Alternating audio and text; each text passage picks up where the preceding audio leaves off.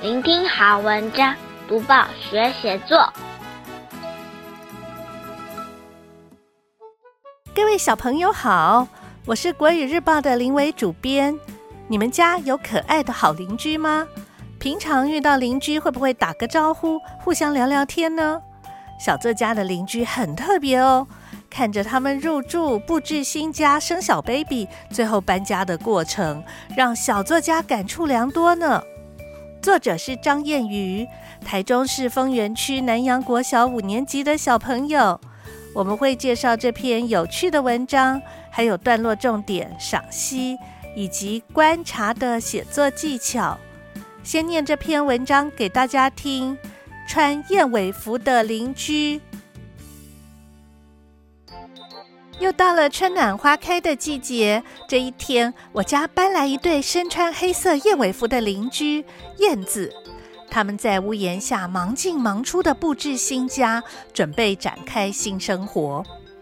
古人认为燕子在住家筑巢是吉祥的象征，会给人带来好运，是个好兆头。但这不是我感兴趣的，我倒想好好认识这对新邻居。我观察到，他们用嘴衔小石子、泥巴或小树枝筑巢，然后用口水将鸟巢变得坚固，为雏鸟打造舒适的生长环境。有一阵子，我经常听到屋檐传来鸟叫声，拿起望远镜观察，发现鸟巢里出现几只羽毛稀疏的鸟宝宝。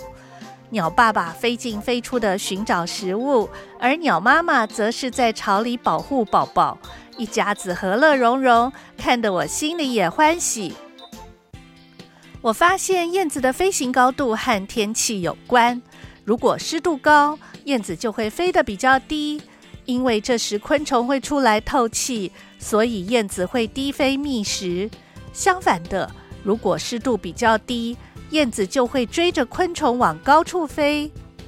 有一天，我赫然发现雏鸟正在学习飞行，它们拍动翅膀，在院子里上上下下的飞行，有时还会掉落地面。鸟妈妈则在一旁啾啾叫着，像在加油。经过一次次的练习，雏鸟越飞越平稳。我不禁想起小时候，爸爸妈妈教我走路。应该也是这样。几天后，燕子一家飞离鸟巢，就再也没有回来过。期待明年春天，我们能够再相见。打开小小报纸，开启大大眼界。现在，我们一起来看一看，要写这篇文章段落该怎么安排。第一段。描述春暖花开，燕子飞来筑巢。第二段、第三段，作者对燕子筑巢的习俗不感兴趣，而是仔细观察燕子怎么筑巢，以及鸟爸妈忙碌觅食的情景。第四段说明燕子飞行高低和空气中的湿度有关。第五段。看到雏鸟学飞，鸟妈妈在一旁像在加油。作者不禁想起小时候爸妈教走路的画面。最后一段写出燕子一离开家，作者期待再次相见的心情。解析完每一段在写什么，现在我们一起来赏析。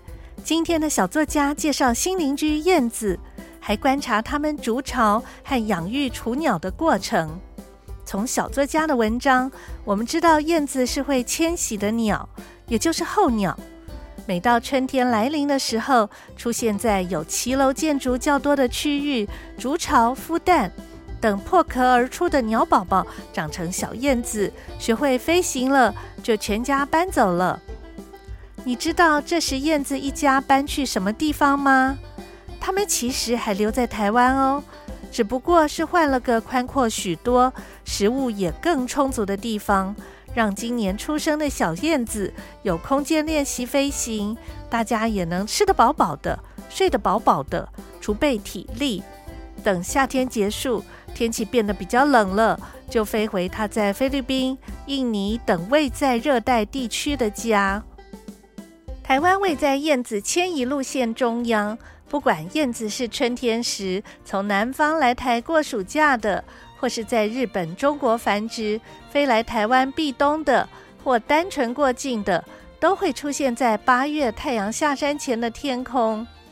在台湾北部新北市的五股湿地，就是欣赏好几万只燕子在天空翩翩飞舞的最佳地点。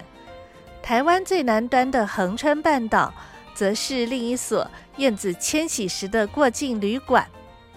从七月底开始，每天有不同批的燕子于夜幕低垂时，在恒春市区上空绕飞几圈。然后陆陆续续降落在电线上，在一条条电线上排排站的燕子，不像在空中飞翔时的叽叽喳喳，而是安安静静的休息。接下来的一整晚，几乎不离开自己的位置，只在原地整理羽毛、伸展，等待日出后展翅高飞，穿越巴士海峡。天空中出现好几千只，甚至上万只燕子，场面实在非常壮观。不过，这些燕子排泄的鸟粪也是惊人的多，因此也有人为了环境卫生，放鞭炮或挥舞长竹竿驱赶它们。如果你家遭遇这个问题，你觉得怎么办比较好呢？请你写来告诉我们哦。多读报，多开窍；早读报，早开窍；天天读报，不怕不开窍。要跟大家说一说什么写作的小技巧呢？今天要说的是观察的写作技巧。每个人都有许多不了解的事情，如果碰到自己有兴趣的事物，就会产生好奇心，促使你想要更加了解。就像上课时举手问老师问题，借由询问的方式可以最快得到答案。但是有些事情只能透过自己的双眼仔细观察，靠自己找到答案。小作家发现了身穿黑色燕尾服的新邻居，打从一开始他就已经对这些燕子的外形做了观察，然后研究它们筑巢的方式。雏鸟出生后，一家人和乐融融的情形，还发现了燕子飞行的高度和气候的关联，以及雏鸟学习飞行时的进步过程。小作家简直像是个小小侦探，把这家人的事情观察得清清楚楚呢。借由观察，我们可以发现有趣的事物，写进作文里和他人分享。但是，真正有趣的观察，就要能够加入自己的心得。举例来说，小作家看着雏鸟们练习飞翔，鸟妈妈在一旁啾啾叫的情形，让他联想到自己小时候学习走路时，可能也是这样温馨感人的场面。生活中，只要能够随时保持好奇心，打开你的观察之眼，一定可以发现越来越多有趣的事情。只要懂得越多，不管是写作、谈天，都会有越来越多的题材和他人分享。小作家文章里提到的燕子，有时候它飞行的高度也可以成为判断天气变化的参考。这是什么道理？长辈们总说，看见燕子低飞就容易下雨，理由是天气转坏的时候，空气湿度大，虫子飞不高。燕子想吃虫子，所以就要飞得比较低。在国语日报社出的《喊林良爷爷散步去》这本书里的大自然的悄悄话，就是以天气为题材，培养小朋友敏锐的观察力与感受力。来听听看这几句，下回在天气变化的时候，留意一下，是不是真是这样？讨厌的苍蝇到处爬，讨厌的蚊子特别多，打不完赶不走，千万不要只顾着发脾气，记住明天不要晒被窝。风快到，雨快来，一点儿不会错。问问燕子为什么飞那么低，燕子会告诉你：飞高吃不到好东西，苍蝇翅膀湿。蚊子翅膀重，还有许多小昆虫懒洋洋的飞不动。眼看就要下雨了，想吃虫就要飞得低。现在我念的和林良爷爷三部曲，文字生动有趣，就和小作家的穿燕尾服的邻居一样，都是对燕子行为的细腻观察。借由这篇文章，小朋友可以学习段落重点、文章赏析，还有写作技巧。